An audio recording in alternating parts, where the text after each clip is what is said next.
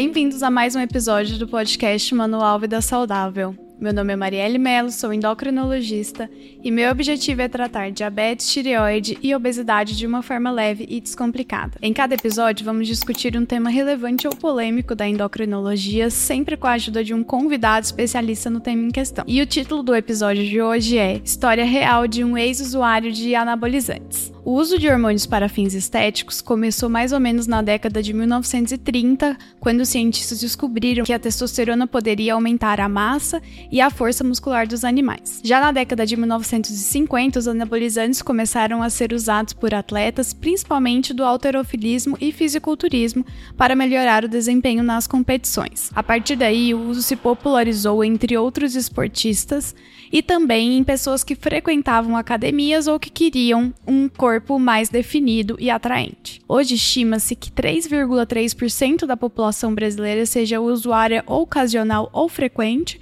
de anabolizantes e entre os esportistas recreacionais, esse percentual pode chegar a 18,4%. Mas será quais os reais riscos do uso de anabolizantes? Será que é só chatice de endócrino raiz falar que faz mal? Para responder essas perguntas, eu recebo hoje o Bruno Mazzini, formado em Educação Física e com três pós-graduações em Bodybuilding Coach, Fisiologia do Exercício e Treinamento Desportivo de Alto Rendimento. Também é membro da equipe do Ambulatório de Endocrinologia do Exercício da Unifesp e ex-usuário de esteroides anabolizantes.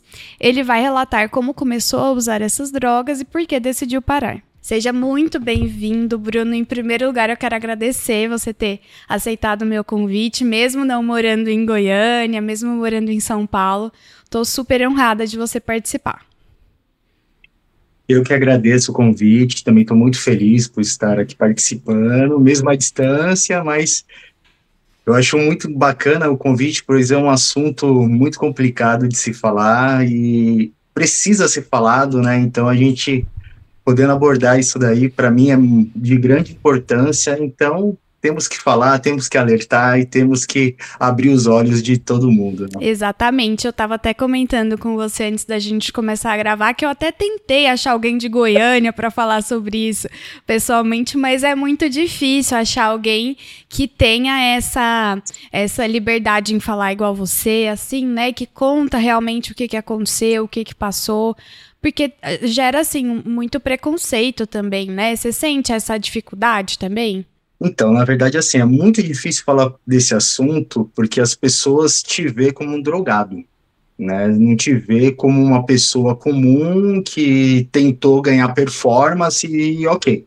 Não, ela te vê como uma pessoa que usa drogas. E, e isso do, do, do, povo leigo. E do povo que usa esteroide anabolizante, é como se eu estivesse falando um monte de merda, acabando com a reputação deles então eles me condenam por conta disso. Então é preconceito aquele... dos dois lados. Dos dois lados, exatamente. Então isso acaba reprimindo as pessoas que têm a oportunidade de falar e de ficar quieta. Né? Fora a vergonha também por ter tido problema de saúde por conta do uso de, dessas substâncias, né? Com certeza. É bem complicado. É. E aí vamos começar então do começo. Quando foi que você começou a usar anabolizante? Por qual motivo? O que, é que te motivou no início? Quantos anos você tinha? Pode dar, assim, uma, uma introdução na sua história. Tá certo. Bom, comecei a usar esteroide anabolizante uma média de 18 anos, mais ou menos. Né? Eu comecei, para vocês entenderem melhor, eu comecei a dançar com 16 anos, numa companhia de dança né? E com o tempo eu fui reparando que as outras companhias de dança que dançavam nos mesmos lugares que eu eram de homens fortes, musculosos, e as meninas também, todas musculosas. Você dançava profissionalmente já? É, estava iniciando um trabalho profissionalmente. E eu via que o meu grupo só tinha o pessoal magrinho, tanto os meninos como das meninas. E os grupos concorrentes eram só o pessoal com aquele corpo estético bem grande. E, e, eu reparava também que os contratantes sempre chamavam eles e deixavam a gente como stand-by, tipo, não, vamos ver se aquele grupo não der certo, vou chamar o de vocês. E isso começou a me chamar a atenção, porque eu queria me destacar no meu trabalho, era uma coisa que eu gostava muito de fazer. Então eu acabou me estimulando a procurar um meio de como ficar forte como eles.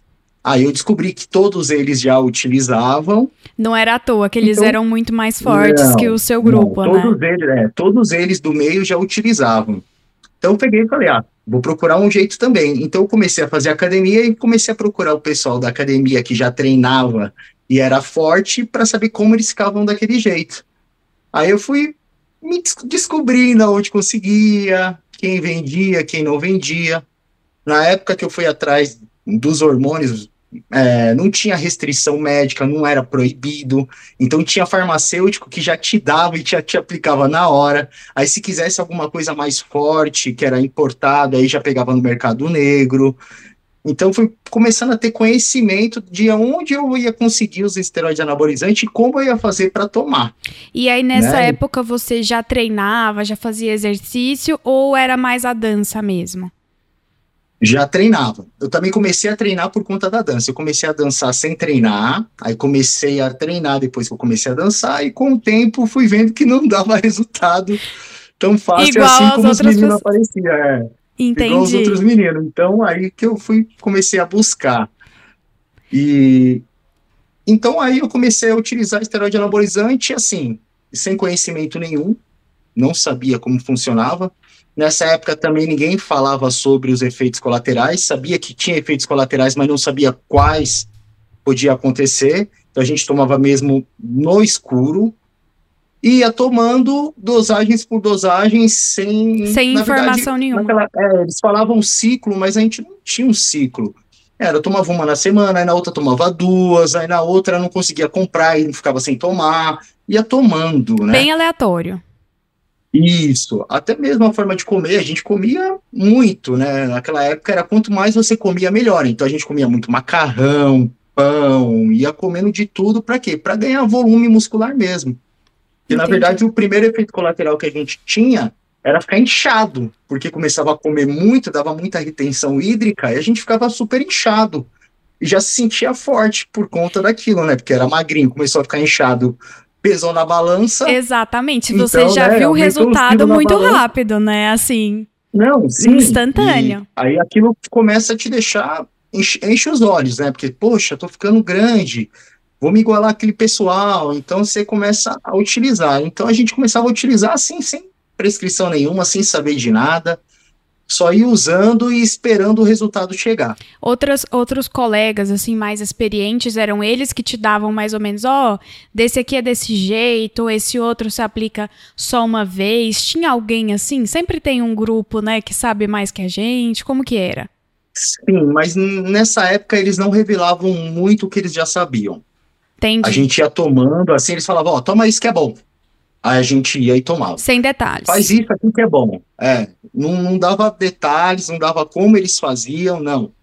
Ó, esse daqui vai te deixar mais inchado, esse aqui vai te deixar mais definido. Era assim, vai, tenta conseguir e toma. Aí a gente ia tomando. Então era uma coisa bem assim, sem informação nenhuma. Era a Deus doará e seja o que Deus quiser. Entendi. Entendeu? Era bem complicado. E aí era tudo intramuscular, ou tinha algum que era comprimido? Como que era? Não, já tinha alguns em comprimido também, que eram os, os mais fortes que a gente pegava mais no mercado negro, né? E, e tinha os injetáveis. Então a gente acabava misturando um com o outro, né? Naquela, naquela, hum, naquela época a gente fazia mais ou menos uns combos, né? A gente misturava bem as drogas. E, e realmente esse, essas misturas acabavam dando um efeito bem forte, porque a gente eu, eu praticamente, assim, no, nos dois primeiros meses, acabei ganhando quase 10 quilos. Nossa, foi muita é coisa. Muita coisa. É muita, muita coisa. Porque, coisa. assim, eu caprichei muito na comida, tomei muitos hormônios de diversos tipos, e rapidamente, assim, aumentou o volume muscular e o, o, meu, meu peso, né? Porque pode ser que nem seja tudo de volume muscular, né, claro. né? Podia ser muita retenção com gordura, com massa junto. Mas, assim, aumentou praticamente 10 quilos, assim, em pouquíssimo tempo. Nossa, muito rápido. Então, aquilo me estimulou a tomar muito mais, entendeu? A continuar de verdade. Lá, ah, vamos tomar esteroide anabolizante porque tô ficando bem, tô ficando do jeito que eu quero. E desde né? o início, a sua ideia nunca foi, ah, vou fazer só por um mês e depois vou parar. Você nunca tinha pensado assim?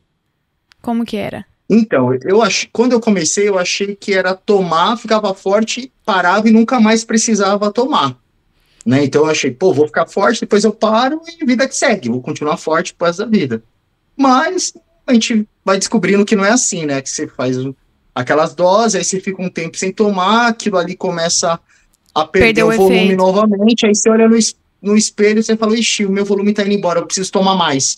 Aí vai lá, toma mais ainda, e vai tentando sempre, tipo assim, perder um pouco, vai lá, toma mais para repor aquilo, aquilo que perdeu.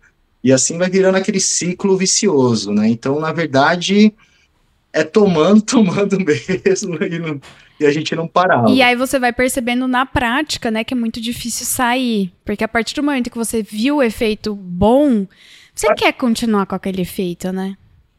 Não, com certeza.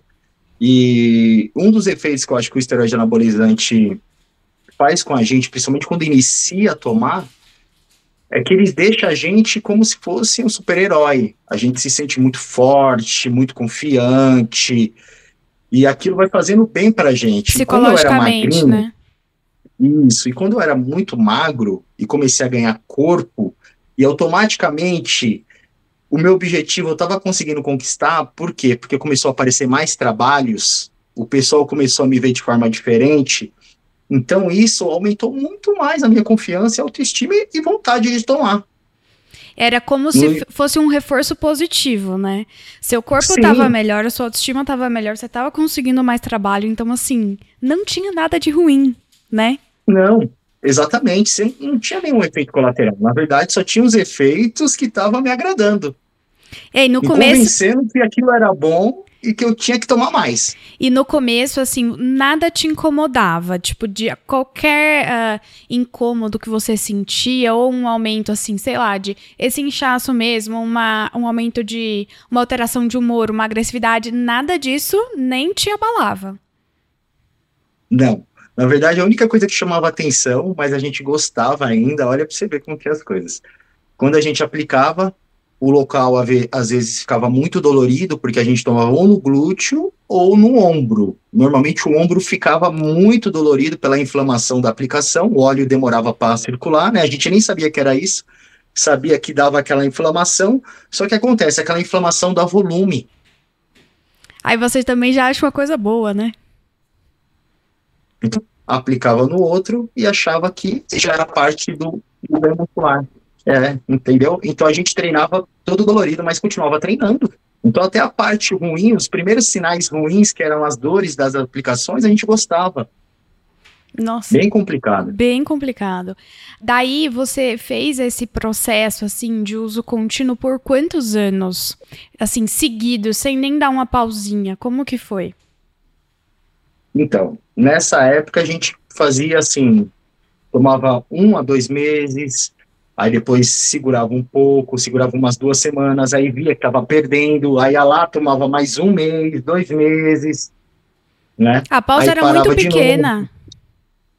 É, não, era... É, perde muito rápido, é muito engraçado. A gente parava de tomar, passava aí uma, duas semanas, realmente começava a diminuir aquela, aquele volume muscular, aquela aparência que a gente via no espelho, e já corria para comprar mais, para tomar mais. Então, era sempre tomando, era praticamente um uso contínuo. Porque a gente não parava, na verdade, e, tipo, não dava nem tempo da droga sair do corpo, a gente já estava tomando mais, né? Porque a gente achava que já tinha parado o efeito, mas não tinha. E não era tão né? difícil então... de encontrar para comprar, igual você estava falando, que não tinha tanta restrição, mas mesmo assim, tinha alguma dificuldade na hora de comprar? Não. Zero. Por exemplo, aí depois que a gente vai pegando conhecimento, a gente vai conhecendo diversos farmacêuticos, que naquela época o farmacêutico fazia tudo, né, na farmácia. Né, ele passava a dosagem, explicava como fazia, não é igual hoje, mais restrito. Então a gente chegava na farmácia, falava pro cara, tem anabolizante? Ele tem, qual que você quer? Você quer Durateston, quer Deca, quer Imogenin, que na época tinha, né? Que é Deposteron, qual que você quer? Eu tenho aqui. Nossa, quer pirei, aplicar? eu não sabia Bora. disso. Aí eu, falava, eu, eu, eu, falava, quero, e ela aplicava, pagava muito barato. Na época era muito barato, né? Aplicava e continua, e vida que segue. Aí, conforme a gente ia conhecendo, a gente nem pegava mais no mercado negro. Pegava das farmácias porque mesmo, já porque conhecia. já aplicava. Sim, Aí ficava fácil. Nossa, não, não sabia disso. Pra mim sempre tinha sido assim, meio por baixo dos panos. Não, que nada. Eu, a. Quando eu ia com os meus amigos, ele aplicava tipo em dois, três amigos ali na mesma hora. Gente, Então, chocante. É, Que ano que era assim, isso? Era muito liberado, era muito liberado. Até porque na- nessa época a gente falava de ir para academia e treinar. Não, não era, não era coisa de uma pessoa normal. Eles falavam que, que carregava muito peso, né? Pegava, fazia é, alterifilista, né? Que eles chamavam na época. Era, era pessoas doidas, que não sabia, não, não, sabia o que fazer, ia lá, ficava puxando ferro. A gente não era bem visto. Entendi. Tanto que não via, não via nem mulher direito na Na academia. academia. Eram poucas mulheres. As mulheres, as mulheres que estavam na academia eram justamente mulheres que trabalhavam com o corpo, tipo as minhas colegas dançarinas, ou menina que era modelo. Entendi. Era essas meninas. Você não Fisiculturista, tinha né? pessoas comuns na academia. Você não via uma senhora na academia. Não tinha isso. Gente, que Né? engraçado. Hoje em dia é totalmente diferente, graças a Deus, né? Não. Se, tipo, se fosse liberado assim, ia ser complicado. Que ano Nossa que era Senhora. isso, Bruno? Ó, eu tenho 40 anos agora. Eu tinha 18. há 20 anos atrás, a época do ano, ah, mas, hum, ah, mas vamos dizer aí que era uma média do ano 2000, Mais um ou menos pouquinho. 2000, né? é, É. um pouquinho, um pouquinho mais para cima, uns 2003, 2002, assim, essa época ainda era liberado. Eu acho que começou a proibir um pouquinho depois, eu acho que em 2007, 2008, que a gente não conseguia mais pegar na farmácia assim, Tão, desse jeito. libera... Aí já tão deliberadamente. Aí precisava da prescrição, aí já tinha que conseguir de outra forma, aí o mercado negro começou a dominar um pouco mais essa parte. E aí Porque a gente já encareceu? pegava. Oi? Depois que começou essa proibição, ficou mais caro? Não. Não. Continuou o mesmo preço na farmácia, só que precisava de receita. Aí você tinha que Então, conseguir a aí- receita e aí depois Isso. disso tava Aí, tudo por certo. exemplo, é, aí, por exemplo, o farmacêutico que aplicava em mim, ele não aplicava mais. Ele falava, arruma uma receita aí, me traz que eu aplico. Entendi. Então a gente pegava a receita, levava para ele, aí ele segurava a receita para não dar nenhum problema para ele, e a gente ia lá e tomava. Só que era mais difícil conseguir a receita, né? Porque os médicos que dessa época que tinham conhecimento, era tudo conhecimento é, é realmente assim, não faça isso que você vai morrer, era aquela coisa bem, né? O médico era bem focado. Eles não pensavam no, no que esse pessoal hoje de reposição hormonal, essas coisas pensa, ah, vai te fazer bem, não. Não toma que vai Era te fazer sempre mal. Eles nem proibido. era. Sim, né, que é justamente aqueles médicos raiz, né, que eles Sim. já ouviam falar que não faz bem, eles não queriam que você tomasse. Entendi. E daí, nessa época, mesmo assim, você continuou usando. Sim, continuei usando e foi indo, né. Aí eu comecei, aí voltando para a parte da dança, eu comecei a fazer mais sucesso na dança, então aquilo foi passando os anos, eu fui tomando, fui tomando, até que eu fui viajar para Porto Seguro, na Bahia, né, que é onde eu dancei numa companhia de dança lá. Aí o uso começou a ficar mais frequente, porque lá eu trabalhava de frente para o mar, num palco na praia, onde eu era visto por centenas e milhares de pessoas o tempo todo. Então, aqui eu queria chamar mais atenção ainda, porque aquilo ia me dar mais audiência para o público que estava me assistindo. Com certeza. Daí você seria mais reconhecido, mais visto ali, né? Com certeza. Ia se destacar. Então, É. Exatamente. Então eu, eu queria aparecer mais. Então, para você ter uma ideia, lá na Bahia eu não conseguia o esteroide anabolizante. Então o que, que eu fiz? Comecei a entrar em contato com o pessoal de São Paulo para mandar por Sedex para mim. Ah, então ainda teve isso. Então teve que mandar por Teve Sedex pra Bahia, Sim. na época que você morou lá. Sim, Você morou 10 fiquei anos lá, lá. né? morei lá por 10 anos. E nesse período eu ficava recebendo por Sedex. Toda vez que eu precisava, eu pedia por Sedex. Aí eles me enviavam, eu chegava, recebia e utilizava. E, E- eu mesmo já, nessa época, eu mesmo já me aplicava, já não ia mais na farmácia. Você já ficou independente mesmo. ali. Sim, é, eu, fui, eu já fui tentando, e assim, tentativa e erro, né? Fui tentando como aplica, olhava, é, olhava na internet as informações que tinha, que não eram muitas, eram pouquíssimas, é aqui, faz um palmo ali, que eles falavam, é, toma, e ela aplicava. Então, na cara e coragem. E nem Né? nessa época você percebeu nenhum efeito colateral que te incomodasse.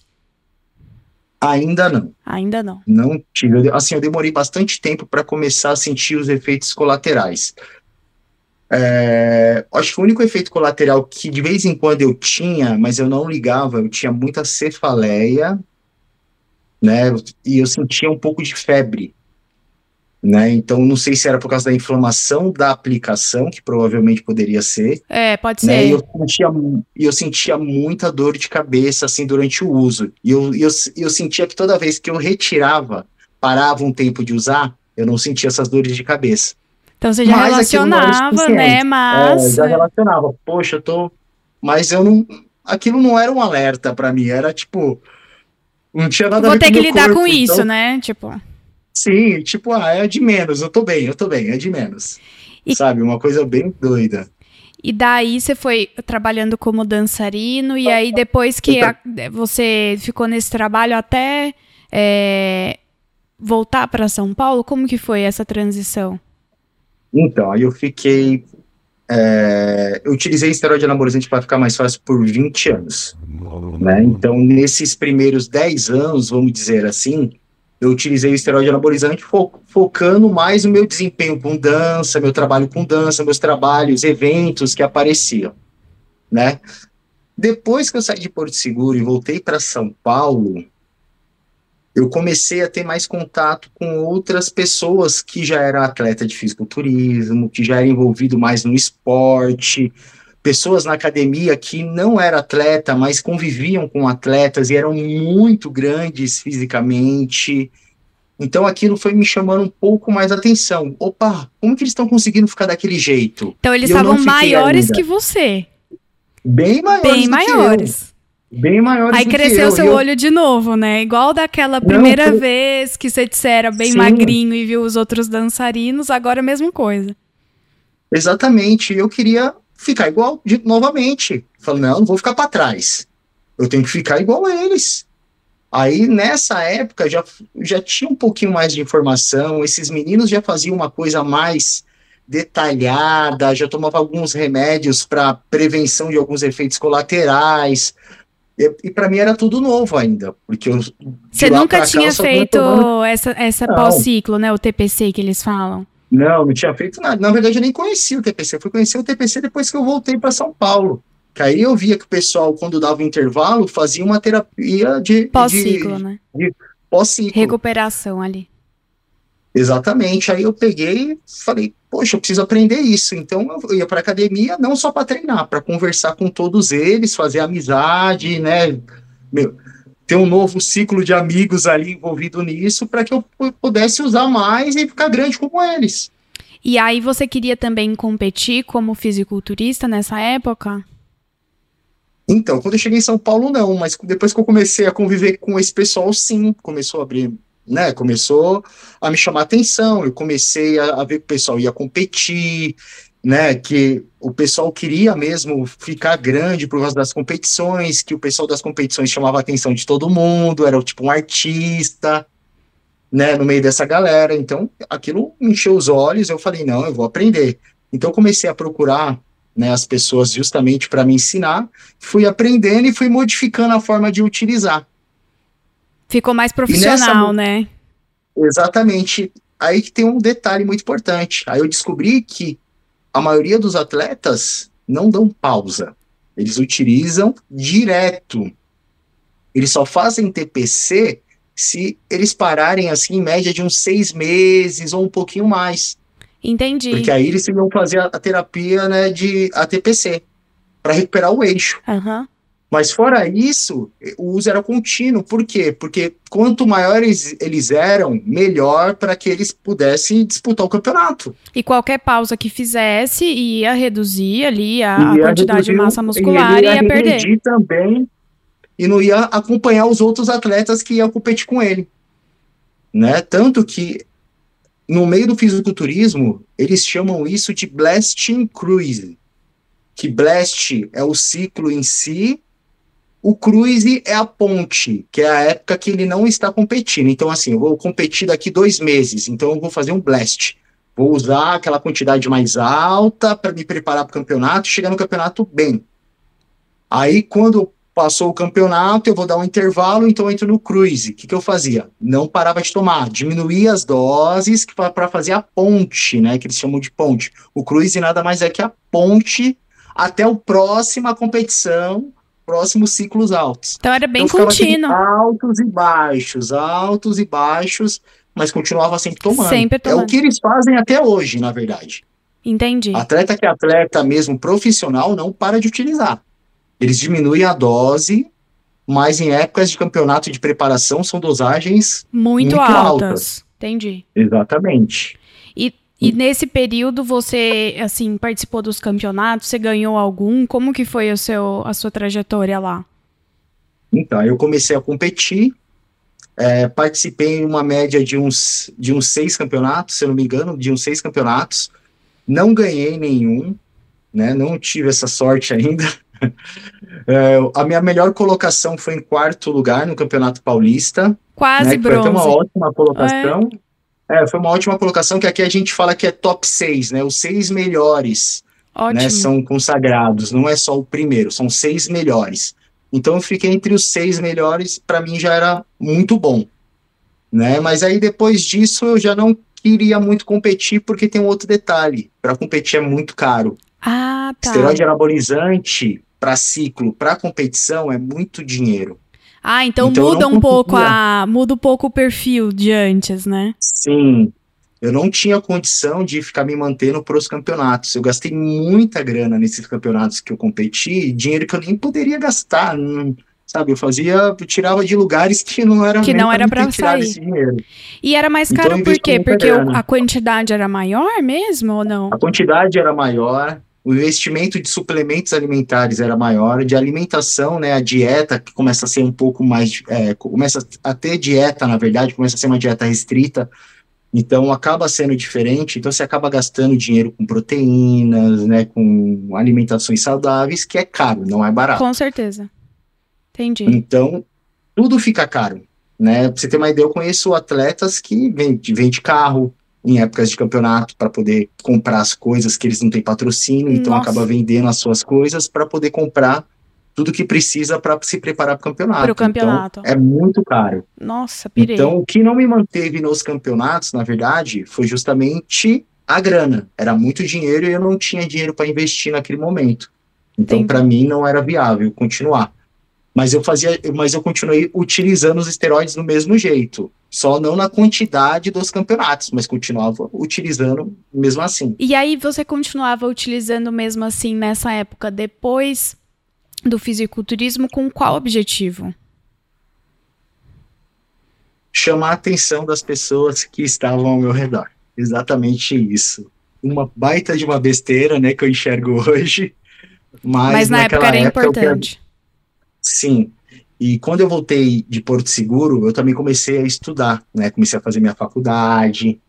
Então, eu comecei a, a ver esse lado de ficar grande como como eu iria me apresentar para os meus alunos, como eu me forma, quando eu me formasse. Seu marketing pessoal ali. Seu cartão Exatamente. de visitas como personal. Exatamente. Então, mais uma vez, estava mudando né, aquela minha visão. Não era mais os campeonatos, mas eu queria estar bem para quando eu começasse a trabalhar, chamasse a atenção dos meus alunos, conseguisse mais alunos, né?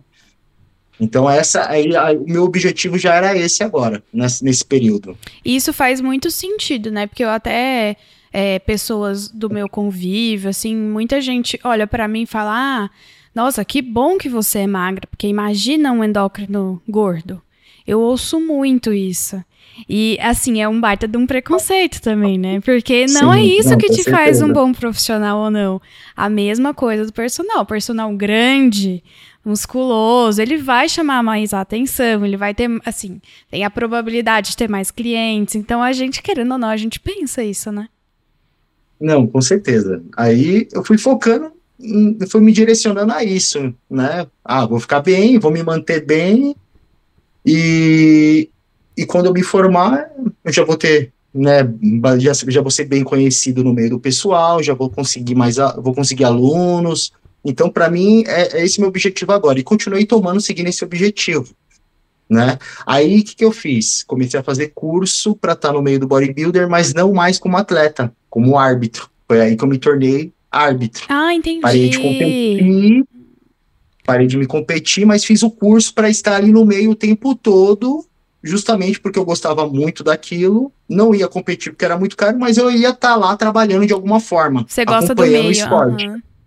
Isso antes de então, formar. Isso, isso já, já aconteceu já próximo de eu estar me formando. Entendi. Né? É. E daí, assim, a gente tava falando muito, muito da época que você usava e tal, mas quando que foi que você decidiu parar? O que que você teve de complicação para te, te, assim, te obrigar mesmo, né? Nem, assim, por, nem, nem por sua própria vontade, né? Mas te obrigar a parar de usar anabolizante. Então, aí depois desse período que a gente estava contando, eu continuei utilizando com esse foco, mas aí um certo dia já formado, dando aula, com bastante alunos, como eu, como eu gostaria de ter. Tava com o sucesso que você queria, né? Sim, exatamente. Na verdade, assim, eu conquistei tudo que eu queria utilizando esteroide anabolizante. Todos os meus objetivos eu conquistei por conta disso. Eu não posso falar que não. Sim, eu mudava o foco, eu quero focar para isso, acontecia. E automaticamente, quando eu me formei, consegui alunos fácil, trabalhos fácil, continuei na, muito bem na área de educação física, dando aula nas academias, e assim foi indo. Porém, um certo dia eu estava treinando, né, dei, terminei de dar aula, falei, agora eu vou fazer meu treino. Comecei a treinar, e de repente, do nada, eu comecei a sentir uma sensação estranha, assim, tipo um aperto no meu peito muito forte. E esse aperto começou a aumentar, aumentar, e eu continuei treinando. E eu treinando, aquele aperto no meu peito, eu treinando. E eu falei, que coisa estranha que tá acontecendo. Até que aquilo começou a me incomodar tanto que eu parei de treinar, né? Guardei os pesos, fui pro vestiário. Quando eu cheguei no vestiário, começou a subir um formigamento pro meu queixo, subiu um formigamento no meu queixo, comecei a passar mal. Aí eu peguei meu celular, liguei para uma conhecida minha que era médica, falei: "Olha, eu tô com esses sintomas aqui". Ela corre pro hospital agora. Aí na hora que ela falou isso, eu já meio que relacionei alguma uma coisa na outra, peguei o Uber, corri pro hospital, cheguei no hospital, tava infartando. Você foi até de Uber pro hospital? Fui de Uber pro hospital. Pedi um Uber, eu tava de moto na academia, né? Porque eu ando de moto aqui em São Paulo. Deixei minha moto, minhas coisas, tudo na academia, pedi um Uber e fui direto pro primeiro hospital mais próximo que tinha de São Paulo, que por incrível que pareça era, era o Hospital São Paulo da Unifesp. Nossa, que sorte, hein? Seu futuro aí local de trabalho.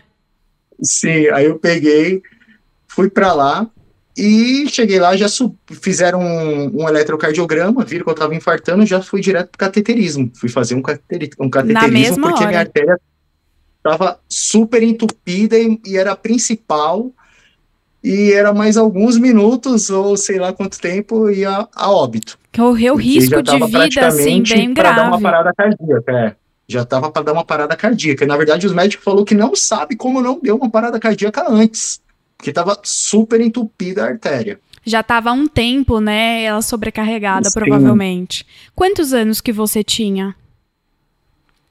É, 37 anos. Muito novo, hein? Vai fazer, mais, vai fazer uma média de três anos atrás.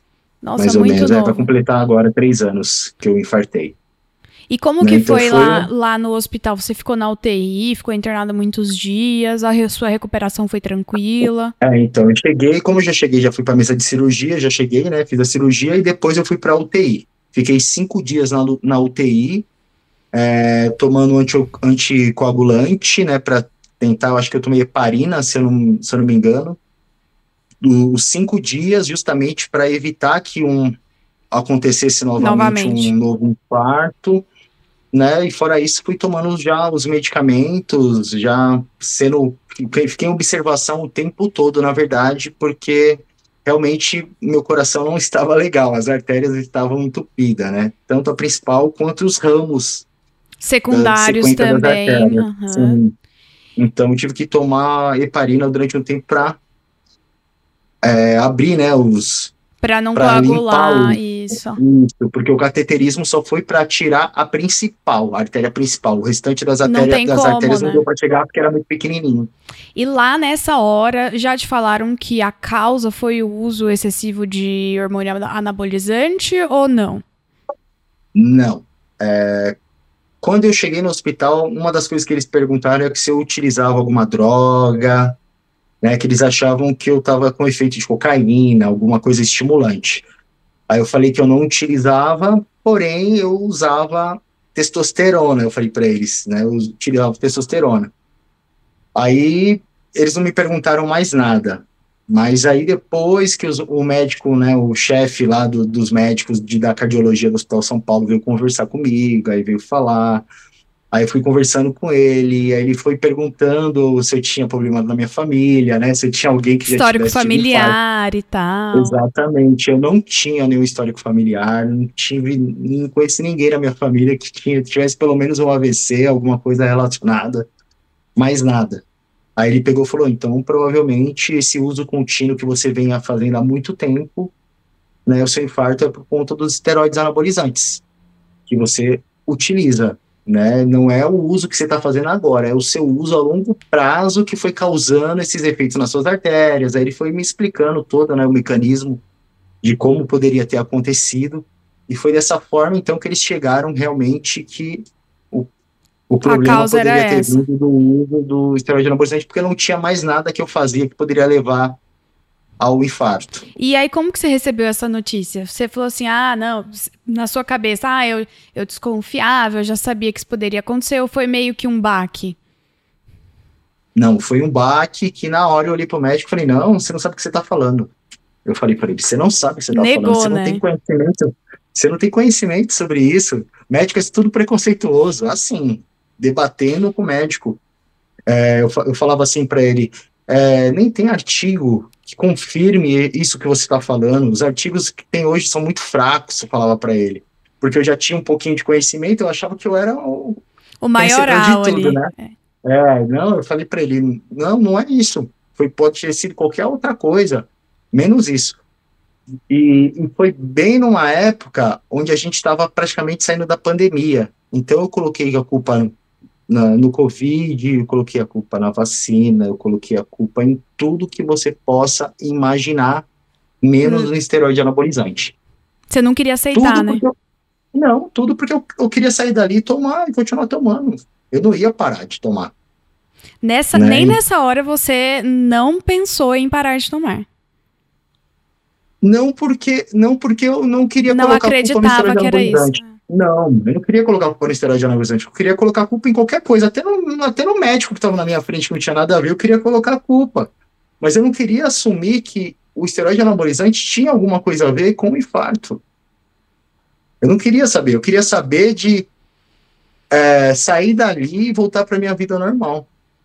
Entendeu? Então aquilo E a sua um vida choque normal pra mim, incluía sempre, né? Desde os 18 anos, a sua vida normal Exatamente. Aí incluía o passava, aí, aí- aí passava na minha mente, poxa, eu não vou usar mais esteroide anabolizante, eu vou ficar magro, eu vou perder meus alunos, que era o meu foco naquele momento, como vai ser minha vida agora, daqui para frente? Eu comecei a entrar numa pequena depressãozinha, imaginando como seria minha vida sem o esteroide anabolizante, olha que loucura. Como se não, você não pudesse viver sem.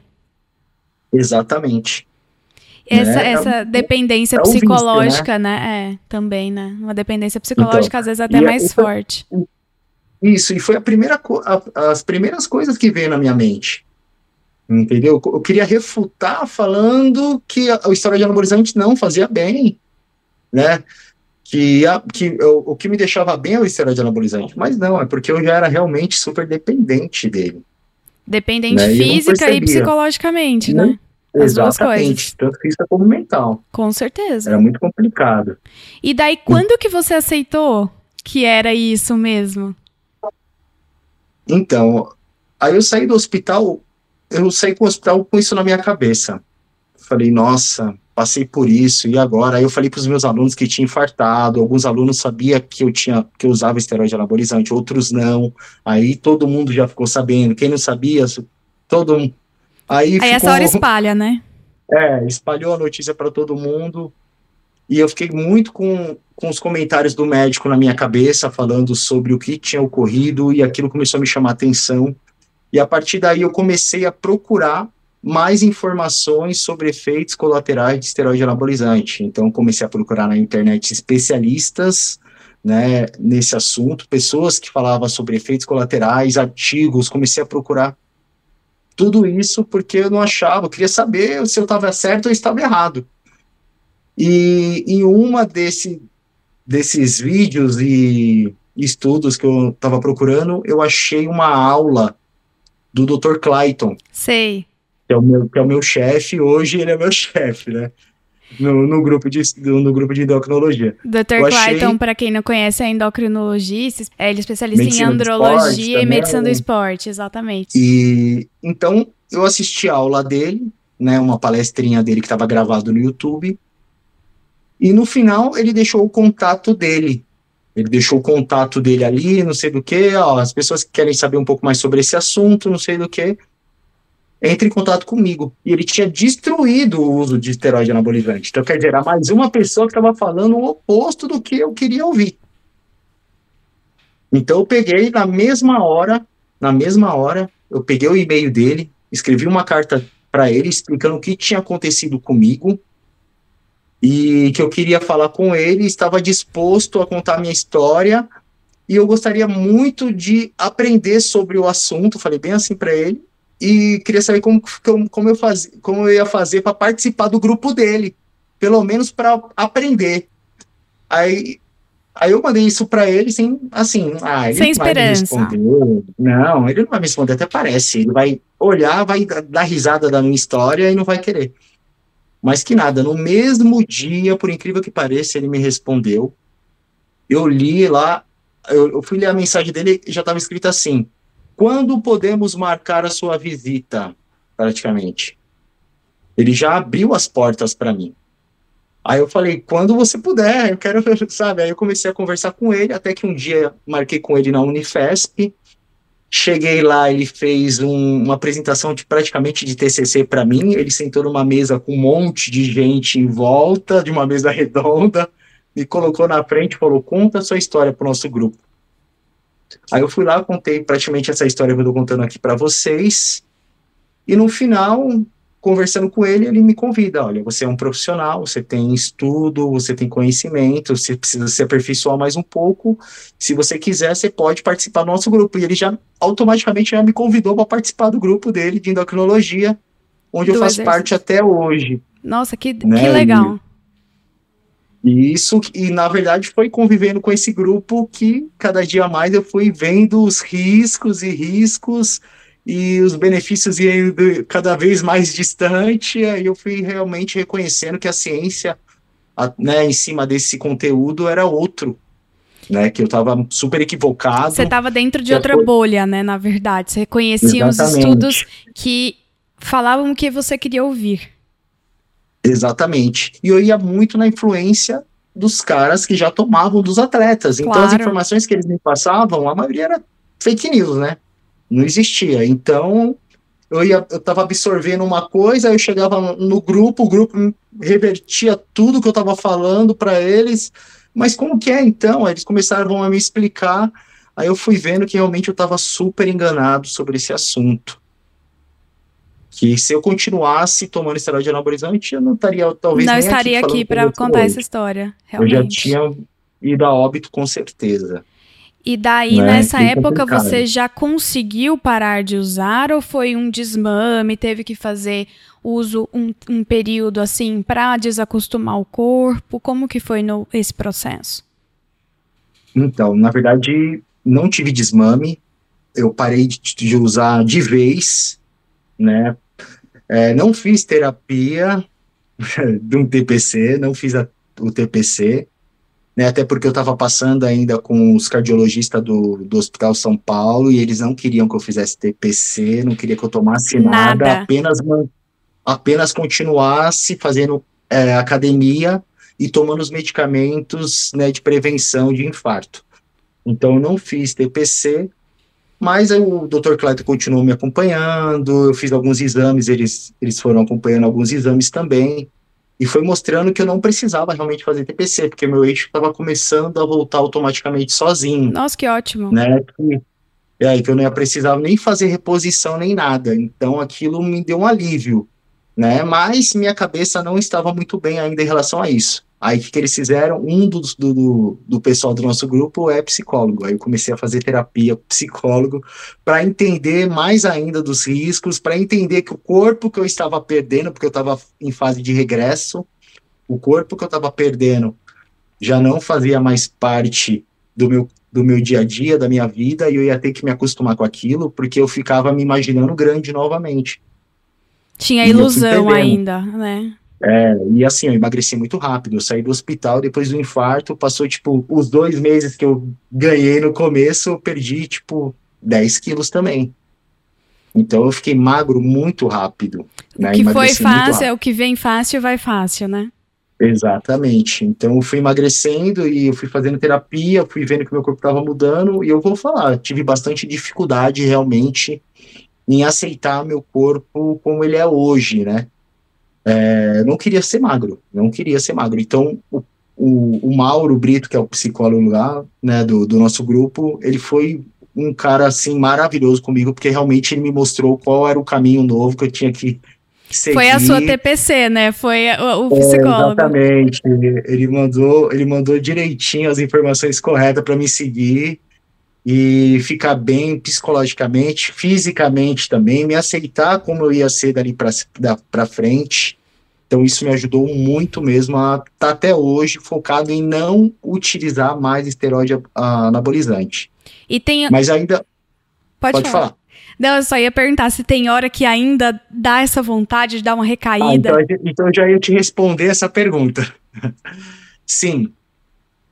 De vez em quando, quando eu estou nos campeonatos, quando eu vou fazer meus trabalhos, encontro o pessoal na academia, vejo aquele pessoal grande, ou quando eu estou treinando e não estou conseguindo mais pegar peso, bate aquela abstinênciazinha assim, mas graças a Deus eu sou muito forte, eu entendo hoje que eu não tenho que tomar, a, a vontade dá e passa, então eu espero a vontade passar e continuo vivendo normalmente. Perfeito. Né? E até, até porque hoje eu quero viver.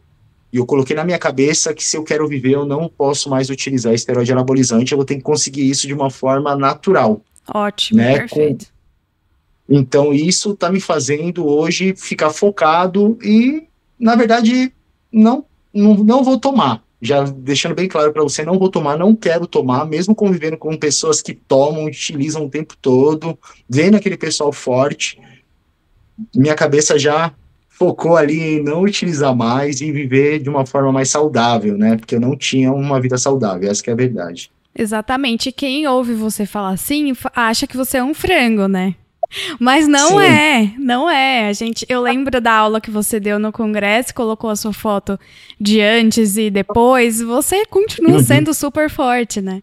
Mas é aquela comparação com quem usa, não é, é uma comparação que é injusta, né?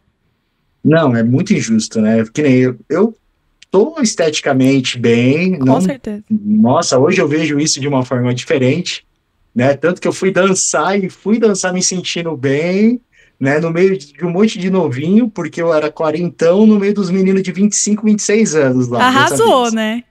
E arrasei, me senti super bem, fui elogiado por, por eles, pela minha forma física com 40 anos, né, tanto que eles falaram, poxa, se eu chegasse com esse, com seu físico com 40 anos, eu tô bem, eu quero ficar assim. Então, teve essa autoestima ainda para mim, então eu tô muito bem por conta disso. Eu acho que foi até bom ter ido lá para ouvir isso, na verdade. Com né? certeza. Então, eu não, é, é, é complicado é, essa abstinência, né, a abstinência que a gente sente, mas ter esse, esse grupo à minha volta para me ajudar, né, ter essas pessoas que me veem de forma diferente, fora do fisiculturismo, né, minha família, isso que me motiva a continuar a não tomar. Para ter uma vida é, longa, é né? É.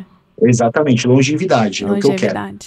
Ô, Bruno, e a gente falou muito sobre os efeitos colaterais de quando uma pessoa usa por muitos anos e tal. Você, uhum. perto de você, já viu alguém que teve algum efeito colateral assim grave igual o seu, mas que estava usando há menos tempo e que não necessariamente que a gente pode falar que não tem uma dose segura ou um tempo seguro de uso? Qual é a sua opinião sobre isso? Olha, eu conheço pessoas assim que tem que estão utilizando, tiveram alguns efeitos colaterais e continuaram tomando. Né? Um dos efeitos colaterais mais comum que eu vejo hoje em dia é a ginecomastia. Os meninos ficam com aquela, aquela tetinha parecendo de mulher mesmo para baixo e eles não param de tomar, não fazem tratamento para melhorar pelo menos aquela aparência ou tratar aquela ginecomastia, não faz, tá? Até porque eles acham que aquilo não vai fazer mal para eles, porque é um, é um efeito colateral que dá para ser tratado vamos dizer assim, entre aspas. Que é só estético, né? né? É, então eles não querem parar. Então esse é o mais comum. Outro efeito colateral que eu vejo bastante é justamente a inflamação das injeções nos pontos, né? Acaba dando bactéria ali naquela região, inflama e precisa fazer drenagem na região. É, já falando disso, eu tive também que fazer drenagem na época que eu tomava, a gente não chegou nesse assunto, mas eu tive que drenar os dois glúteos Nossa. já. Fiquei cinco dias internado e não foi suficiente também para me parar, parar, na época. Tá? Então. É... Ah, e, até lembrando, eu vou até pegar aqui uma, uma folha, porque eu anotei aqui alguns efeitos colaterais que eu tive. Claro. Que eu não falei, né? Mas são efeitos colaterais muito comuns nisso que a gente está falando. E tem, e meus amigos têm esses efeitos colaterais também, a maioria deles. Tá? Então é só para mim não perder. Ginecomastia eu tive, tá? Hoje, graças a Deus, diminuiu muito, não precisei fazer cirurgia, tá? Mas não voltou 100%. Então, se eu falar, tem um pouquinho de ginecomastia? Tenho, mas não é uma coisa mais que incomoda, não aparece assim Ótimo. assim visivelmente, tá? Tive os dois abscesso, tive queda de cabelo, eu não sou careca à toa, eu era cabeludo, muito cabelo mesmo, aquele menino que usava cabelo moicano, arrepiado, não cresce mais aqui nessa parte da minha cabeça. Acabou, tá? 100%. Sim. Eu era muito estressado, impaciente, não conseguia falar ou tratar ninguém bem na época que eu estava, principalmente próximo dos campeonatos que as dosagens eram mais altas. Tipo, brigava com todo mundo sem motivo nenhum.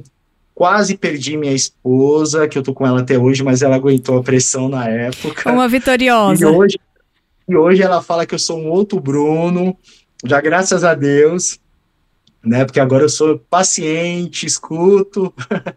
Antes eu só queria arrumar confusão, então tive muito estresse, dores nas articulações, muita dor na articulação, principalmente com o uso de uma substância chamada estanozolol. Sei. Né, que é o famoso Winstrol no meio do fisiculturismo, conhecido como Winstrol toda vez que utilizava ela, dores nas articulações, parava de usar, as dores sumiam. E não tá? atrapalhava não é treinar? Oi? Não atrapalhava treinar as dores articulares? Que isso, a gente treinava com, com, com os protetores de cotovelo, joelho, mas não parava de treinar. Não parava. A dor, nessa hora, ninguém quer saber nem da dor. Essa que é a verdade. É aquela história que Você eu vinha falando Você fica meio cego, né? Não, a pessoa fica cega realmente. Então a gente tomava, doía, parava de tomar, parava de doer também. Então a gente correlaciona muito hoje esse efeito ao estanozolol justamente por causa disso. E não só eu. Eu vejo até hoje os atletas relatando isso nos campeonatos, que eles chegam lá todos doloridos, machucados, não conseguem nem aquecer às vezes para subir no palco. Nossa. Porque eles estão desidratados, as articulações estão com menos líquido ainda. Secas. Pronto. Piora muito mais, né? É, eu tive síndrome do túnel do carpo por conta do uso do GH, né, eu usei GH durante um período e parei justamente porque o efeito, esse efeito colateral em mim aconteceu muito rápido. Eu usei GH por dois meses e tive Nossa, síndrome do túnel rápido. do carpo. Quase precisei fazer cirurgia. A médica ortopedista que me atendeu falou assim: olha, você é novo, para de utilizar e faça fisioterapia e fortalecimento dessa região para tentar melhorar. Mas talvez você precise fazer cirurgia mais para frente. Vamos segurar um pouco. Não parei de utilizar, fui fazer fisioterapia, fiz o fortalecimento, melhorou E agora que eu parei de utilizar, não sinto mais nenhum formigamento na mão. Se eu tenho ainda o grau que eu tenho, não sei. Mas melhorou muito, muito mesmo os formigamentos que eu tinha à noite, as dores que eu tinha na mão por conta do, da síndrome do túnel do carpo. Passou realmente assim depois que eu parei. Ó, que coisa é doida, né? bizarro, né? né? Porque quando, igual Muito. a gente falou, é, dá uma cegueira mesmo, porque você tá lidando ali com Muito. várias coisas, mas que não te atrapalha, não te faz é, parar, né? Sim. Olha, aí já falei cefaleia, já falei febre, tive uma crise de retenção também por conta do GH, foi mais ou menos nessa época é, que eu que eu relatei a síndrome do túnel do carpo, eu tive que ir pro hospital inchado, super inchado, rosto, perna, braço. Aí eu tive que tomar, tomei vários chás que o médico falou, toma chá para urinar, diurético. Aí eu tomei na época um monte de chá, tomei os diuréticos para eliminar, fiz drenagem e só depois de uma semana que foi diminuindo aquele inchaço, foi diminuindo o inchaço e não voltou mais. Foi assim um efeito muito agudo. Aí depois eu fui descobrir que hoje existe muitos relatos de retenção hídrica pós o uso do GH. GH. Então quando você tira o GH, melhora dá isso. uma retenção hídrica. Não, vai quando você tira o GH e não faz um desmame, é ah, é entendi. Quando, quando dar... essa, essa retirada abrupta, então. E exatamente. Causa uma retenção, retenção hídrica muito forte, muito aguda, e depois vai passando, e foi realmente o que aconteceu comigo, e eu só fui descobrir agora. Muito depois, muito depois com as informações que foi aparecendo. Sim. é, tive muita insônia, muita insônia, e durante a noite eu acordava numa suadeira, suadeira muito forte, corpo quente, assim, e não conseguia dormir. Isso foi, eu acho que uma coisa muito complicada para mim, porque eu fiquei assim, uma época assim mesmo que eu passava dia e noite parecendo um zumbi acordado assim, eu não dormia. E também eu correlaciono, eu, né, na verdade, correlaciono esses efeitos colaterais a uma droga chamada trembolona, né, que foi após eu tirar a trembolona também, não tive Seu mais nada melhorou. disso passando. É, que hoje em dia também já tem aí alguns trabalhos, né, que falam um pouco sobre os efeitos colaterais dessa substância, e realmente tem aí causa muita insônia e o estresse provavelmente também vinha desse desse do uso da trembolona. Sim. Né, além do do, é, do combo, né? Na verdade a gente não dá para falar de uma droga em si, separar. Mas o combo, é, é que melhorou muito o, o, o meu sono, né? Minha o meu descanso depois que eu retirei Retirou essa, essa, entendi. Muito mesmo. Então eu tive todos esses Nossa, efeitos colaterais. Não, e aí nada te parava, nada te parava, né? É, não, o que parou foi o infarto, porque eu quase morri mesmo. Eu acho que se eu não tivesse tomado esse estudo, esse susto, talvez eu estaria usando até, até hoje. hoje. Entendeu? Entendi. Então, uma coisa assim, bem, bem assustadora mesmo, e é uma coisa muito comum no meu dia a dia profissional, no meio da academia e no meio dos campeonatos de fisiculturismo é muito comum. Isso, na verdade, é um alerta até que eu estou dando aqui, porque as pessoas não vivem esse meio.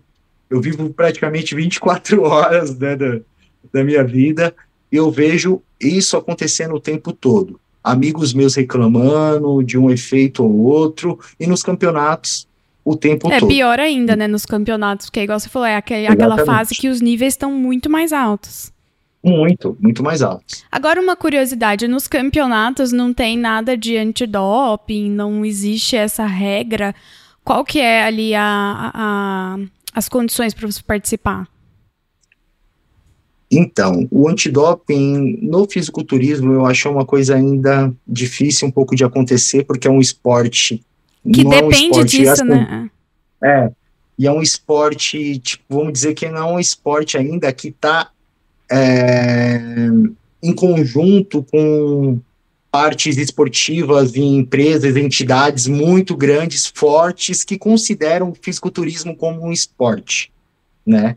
Na verdade, vamos dizer que as Olimpíadas e fisiculturismo é muito difícil de ir para uma Olimpíadas, porque para eles não é esporte, né? Então, o, o, fisiculturismo é visto de uma forma diferente, vamos dizer, ainda, né? Ainda tem muitos preconceitos, se eles vão chegar lá um dia, eu não sei.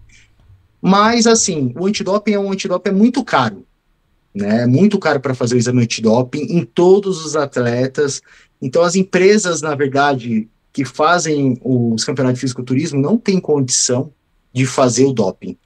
Até porque também, vamos ser realistas, 90% dos atletas utilizam esteroide anabolizante. Isso então, que eu ia falar, fazer... que deve ser, ia, tipo assim, eliminar todos os candidatos, assim, 90% Exatamente, não vai candidatos. ter participante, essa aqui é a real, não vai ter participante. Então, o que acontece? Já apareceu o antidoping nesses eventos, já apareceu.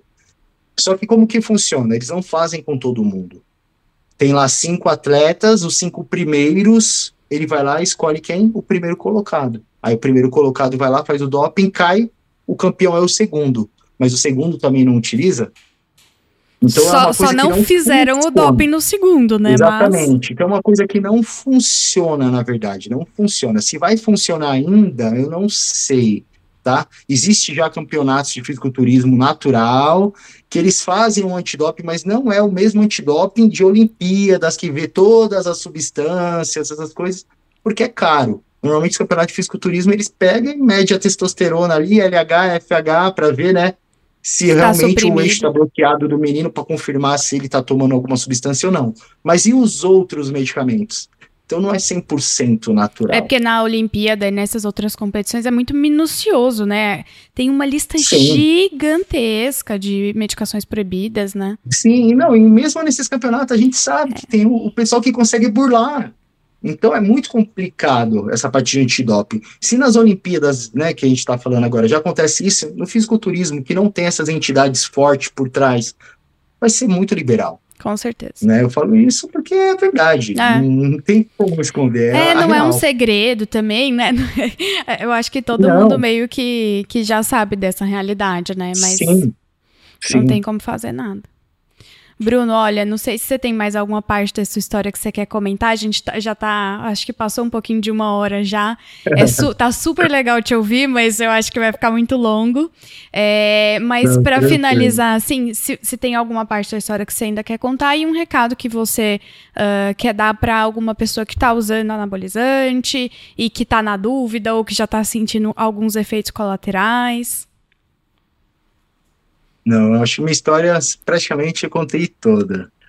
Mas para as pessoas que estão querendo utilizar esteroide anabolizante, eu falo que não utilizem esteroide anabolizante, pelo amor de Deus, gente. É uma furada. A frase que a gente usa no grupo é os danos são maiores que os ganhos e é super real. Eu tô falando isso não só porque eu tô num grupo que estuda isso, mas por eu ter vivido tudo isso. Tá? Então, realmente, pessoal, não utilizem esteroide anabolizante.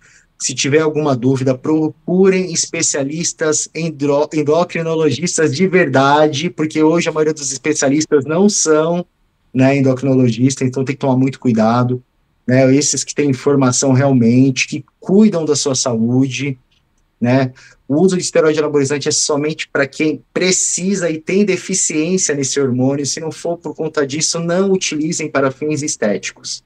Acho que é muito importante que as pessoas entendam isso, apesar de hoje já ter muita informação, mas a informação parece que ainda não chega para todo mundo como a gente gostaria que chegasse, né? Às vezes é igual eu te falei anteriormente, às vezes você está numa bolha que só existem as informações que você quer ouvir e qualquer coisa que está fora daquilo ali, você acha estranho, você acha que está errado e o seu está certo. Exatamente, é? exatamente isso.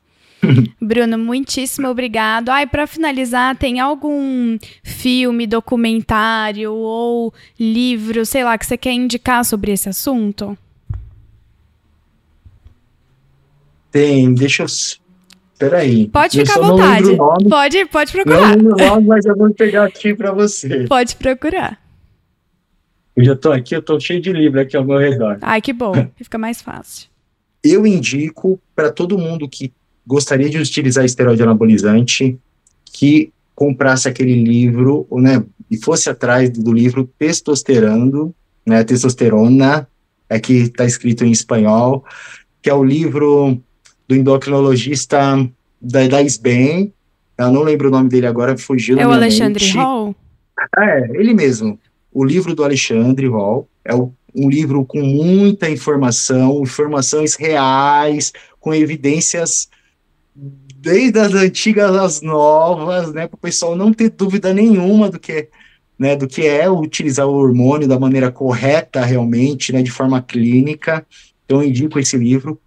E tem também um filme, é, acho que chama Em Busca do Corpo Perfeito, tá? Ele não tá na Netflix, nada. Acho que se colocar no Google ele aparece, tá? É uma plataforma diferente, é relacionada a um rapaz que não tá bem com o corpo dele, então ele vai procurar utilizar esteroide anabolizante, aí começa a brigar com a esposa, começa a brigar com todo mundo, e começa a ficar doente por conta disso. Então é um filme muito legal. É um, eu me identifiquei muito porque uma boa parte desse filme faz mais faz parte da minha história, né, do que eu contei aqui para vocês. Então eu me identifiquei muito com esse filme. Eu acho bacana quem tiver interesse procurar. Legal. Eu vou procurar é... e daí se eu achar eu coloco o link na descrição do episódio que daí Sim, fica mais não, fácil. E, e, é, eu acho que eu, senão também te mando depois Ótimo pelo, pelo WhatsApp o link você dá uma olhada. Maravilha. Eu ia te pedir também para me mandar no WhatsApp as suas fotos que você postou, que você apresentou na aula. Aquela foto de antes e depois, não sei se você o sabe qual é. depois? é. Sei, sei, sei. Tá, se puder, ah, não, eu tenho, eu tenho, eu tenho, eu tenho um link, eu tenho até no Instagram postado. Ai, legal. Então, ótimo. E uhum. fala pra gente as suas redes sociais, o seu trabalho, para quem quer conhecer mais. Então, hoje, além de estar com o grupo né, de endocrinologia do exercício, onde a gente atende pelo SUS e atende também as pessoas que necessitam, né?